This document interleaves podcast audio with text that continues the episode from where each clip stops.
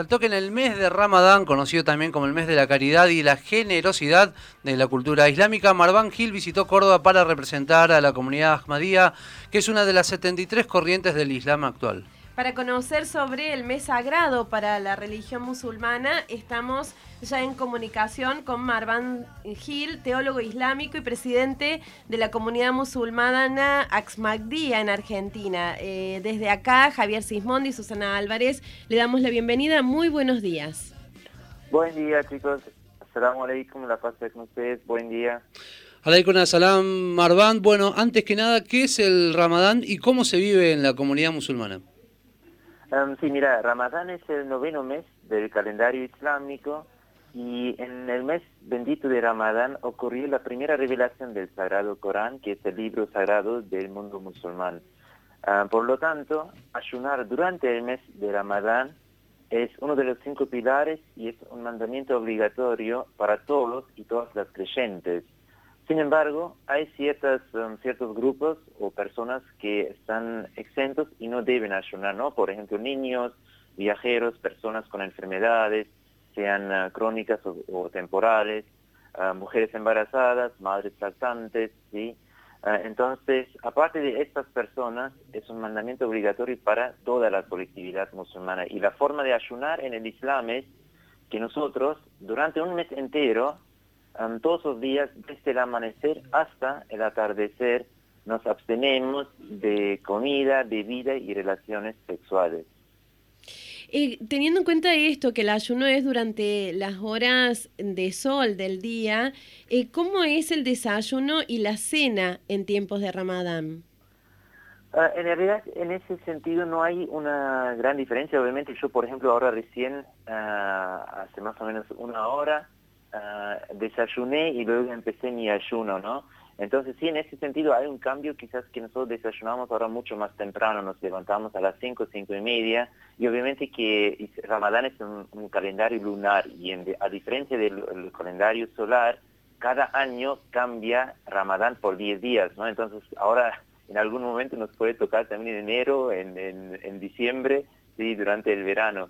Entonces, en ese contexto sí, se cambia los horarios también de la cena. Por ejemplo, nosotros ahora rompemos el ayuno más o menos a las 6 de la tarde, entonces la mayoría ya uh, cenan a las 7. Entonces hay quizás una diferencia en el horario del, desayuno o la ruptura del ayuno, pero en la comida como que no hay una, una gran diferencia o no tenemos ahora una comida en particular para, para romper el ayuno ni para desayunar. Y también me gustaría acá aclarar que obviamente el propósito del ayuno no es solamente hacer una dieta o la abstención de, comida, sino que es mucho más profundo, ¿no? Es en realidad, para resumir, la esencia del ayuno en realidad es como dejar la comida física y buscar la comida espiritual, ¿no? Buscar la nutrición por tu alma, por tu moralidad, por tu espiritualidad. Y tiene que ver mucho, Marván, también, ¿no? Con esta cuestión de empatizar con, con los que menos tienen este ayuno de Ramadán.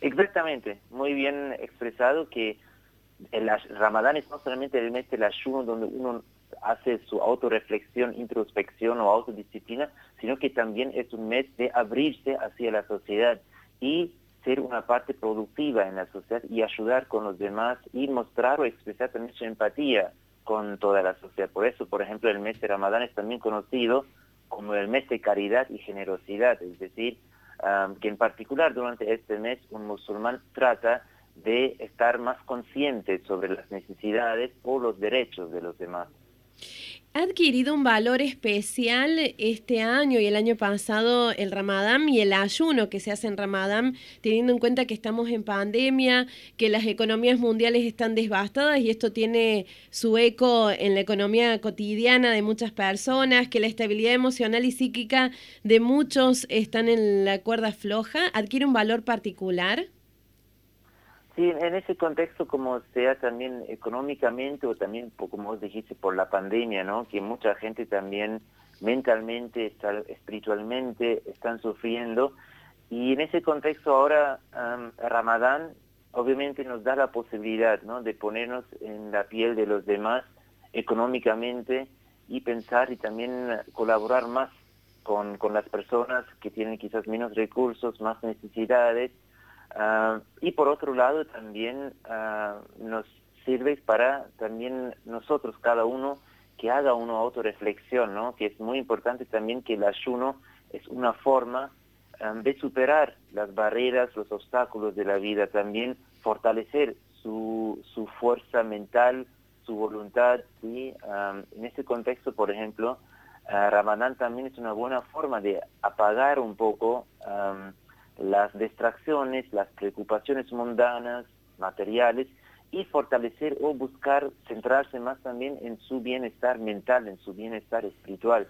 En ese contexto, quizás ahora la pandemia o con la cuarentena, quizás conviene también a algunos, ¿no? Es mejor en ese sentido retirarse por, por un tiempo y ah, quizás también su hogar, su familia, su casa, ¿no? Convertirlo, este lugar como un templo, como una mezquita, ¿no? Como familia, avanzar también espiritualmente o mentalmente.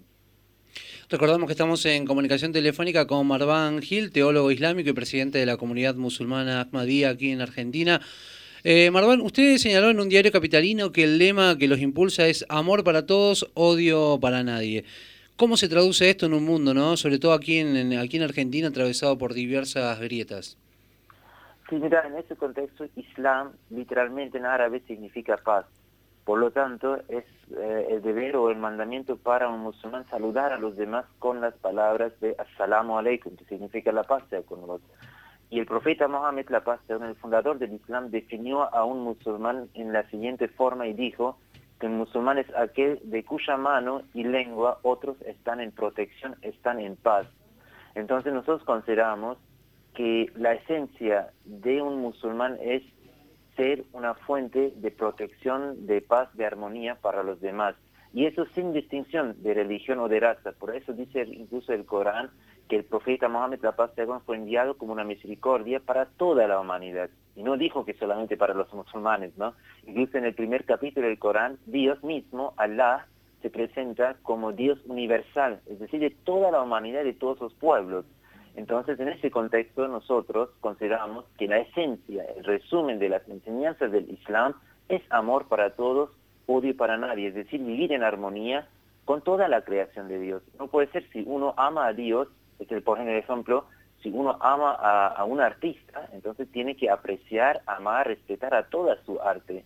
Y asimismo, si uno ama a Dios, que en el Islam es Dios universal, el ser supremo de toda la humanidad, creador y señor de todos los mundos, entonces, un creyente también tiene que amar o expresar su amor hacia Dios a través de respetar y vivir en armonía con toda su creación. Está usted de visita en Córdoba para iniciar dos proyectos solidarios. ¿De qué se tratan estos proyectos? Sí, nosotros en, Capital de Córdoba hicimos también como por, por el mes de Ramadán, hicimos dos actos de caridad y en dos diferentes barrios hicimos entrega de alimentos. Um, en un barrio hicimos la entrega de 400 empanadas um, para las personas obviamente que viven en, situaciones muy difíciles en la calle. Y en otra um, ocasión, en otro momento, hicimos la entrega de comida para casi 150 personas uh, en un comedor público. Y eso fue la actividad que hicimos durante Ramadán y ahora si Dios quiere, inshallah, la idea es en principio de junio hacer también la entrega de frazadas por el frío, por el eh, invierno. Marván, bueno, ¿cómo ya próximo a culminar ¿no? el, mes de Ramadán, cómo se vive la ley Fitr que marca también esto, el, fin de, de este mes sagrado para la comunidad musulmana? Sí, ahora como que ya falta muy poco, como dijiste, ya estamos casi llegando al fin del mes de Ramadán y el jueves es la gran celebración, es una de las festivales o celebraciones más importantes en la vida de un musulmán, que es la celebración de Eid.